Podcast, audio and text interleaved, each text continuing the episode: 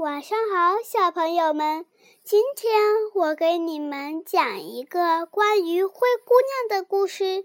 你们想听听灰姑娘的故事吗？那我们现在就开始吧。灰姑娘，美马西亚·布朗改写，图彭宗、杨令令译。从前有一位绅士，他妻子死死后，又娶了第二个妻子，一个极极其傲傲慢、自负的女人。这个女人带来两个女儿，她们样样都像他们的母亲，连坏脾气都一样。绅士的前妻也留下了一个女儿。她温柔又善良，像极了她的母亲。她的母亲是世界上最好的女人。婚礼刚一结束，继母的坏脾气就暴露出来了。她无法容忍小女孩身上的美德，这些美德会让她自己的两个女儿显得更加可恨。他要这个小女孩干最脏最脏的家务活，刷锅、擦楼梯，还要打扫他们母女三人的卧房。小女孩睡在屋顶阁楼的破澡垫子上，她的两个新姐姐睡在最时候嘛最柔软的床上。漂亮的房间里铺着地毯。还有可以从头照到脚的大镜子。可怜的小女孩忍受了这一切，她不敢跟她的父亲告诉苦，因为父亲只会责骂她。唉，父亲总是被他的新妻子牵着鼻子走。他干完活就待在烟囱旁边，坐在灰堆里，因此得了一个“灰屁股”的叫号。不过，继母的二女儿没像那么粗鲁，只是叫她灰姑娘。尽管灰姑娘穿着破衣烂衫，却比衣着华丽的两个姐姐漂亮一百倍。恰巧国王的儿子要举行舞舞会，他邀请了所有该邀请的人，包括灰姑娘的两个姐姐。因为他们是当地有名的人物，他们乐坏了，忙着挑选合适他们的衣饰，这给灰姑娘添了许多麻烦。她因为她要为两个姐姐的亚麻衫上衣上将缝花边，而她的两个姐姐呢，只会从早到晚喋喋的不休的。讨论着穿什么好看。我呢，大姐大姐说要穿上樱桃色的天鹅绒裙子，配上英国舞的花边。至于我呢，二姐说我要穿平时的裙子，不过为了弥补不足，我要披上金花披背，戴上钻石项链，那才是最好看的。他们请来了最好的发型师，把两个人的好发盘得高高的，美得不能再美了。他们叫灰姑娘来给他们出主意，因为灰姑娘很有名味。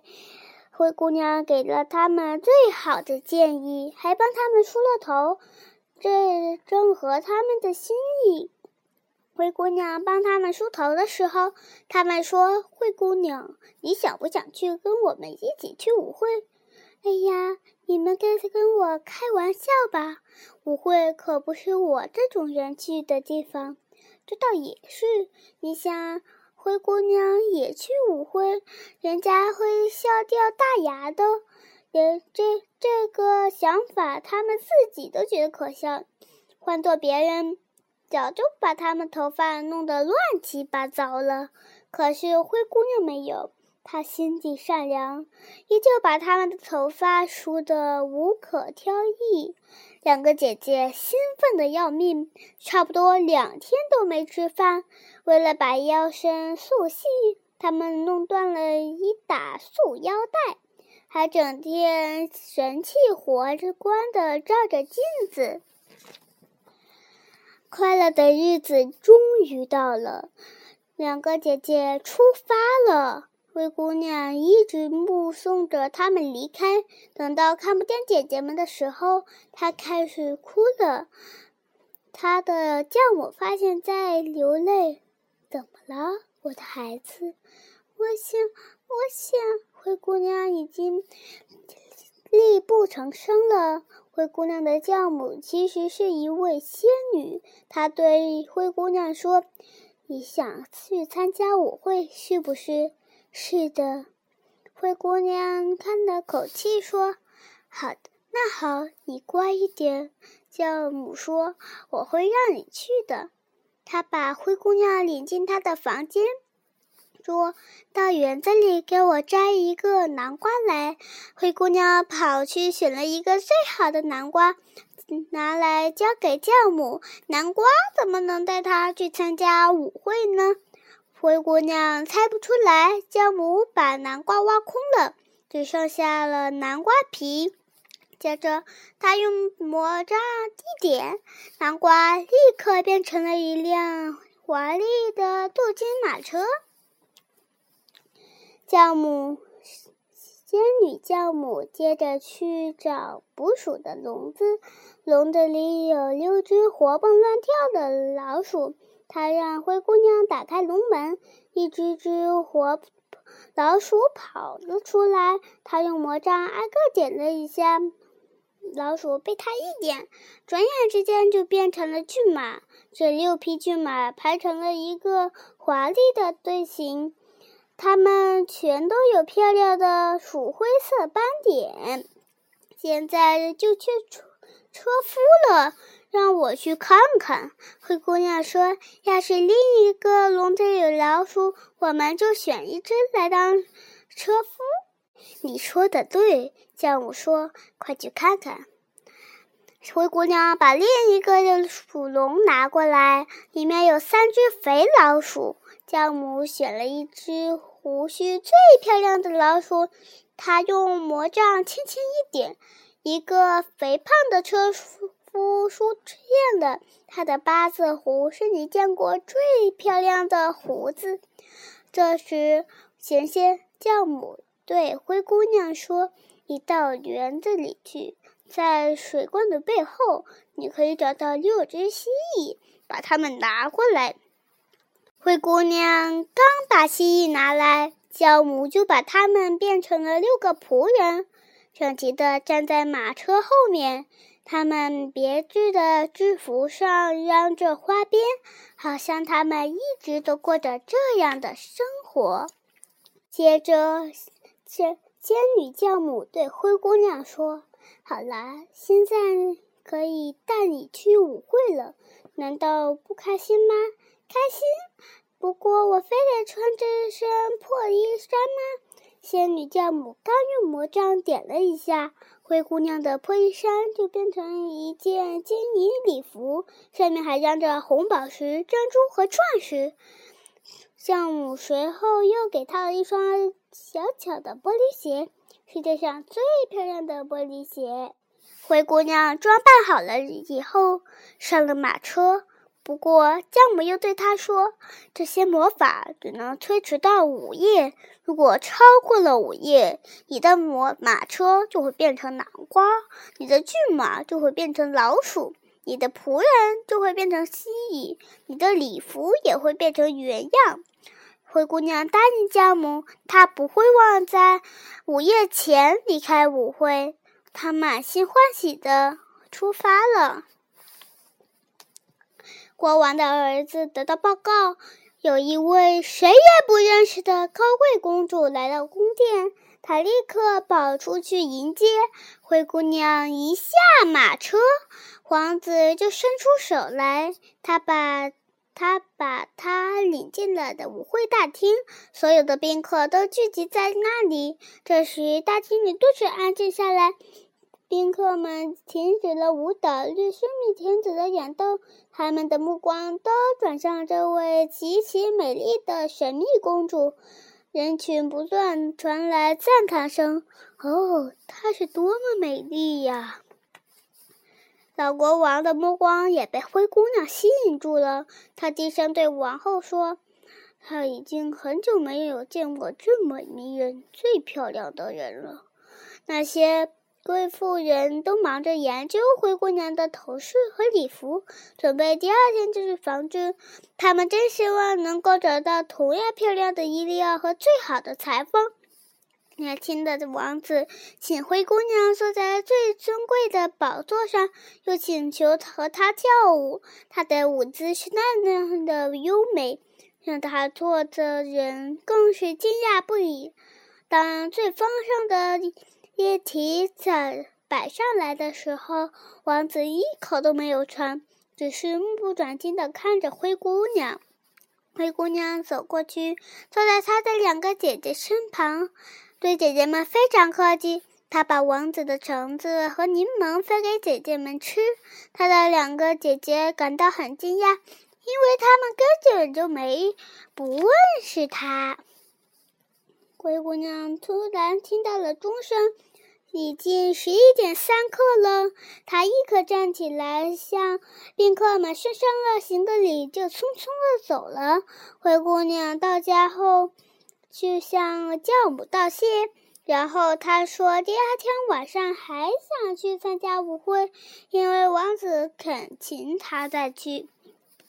他正要把舞会上发生的一切告诉教母，他的两个姐姐敲门了。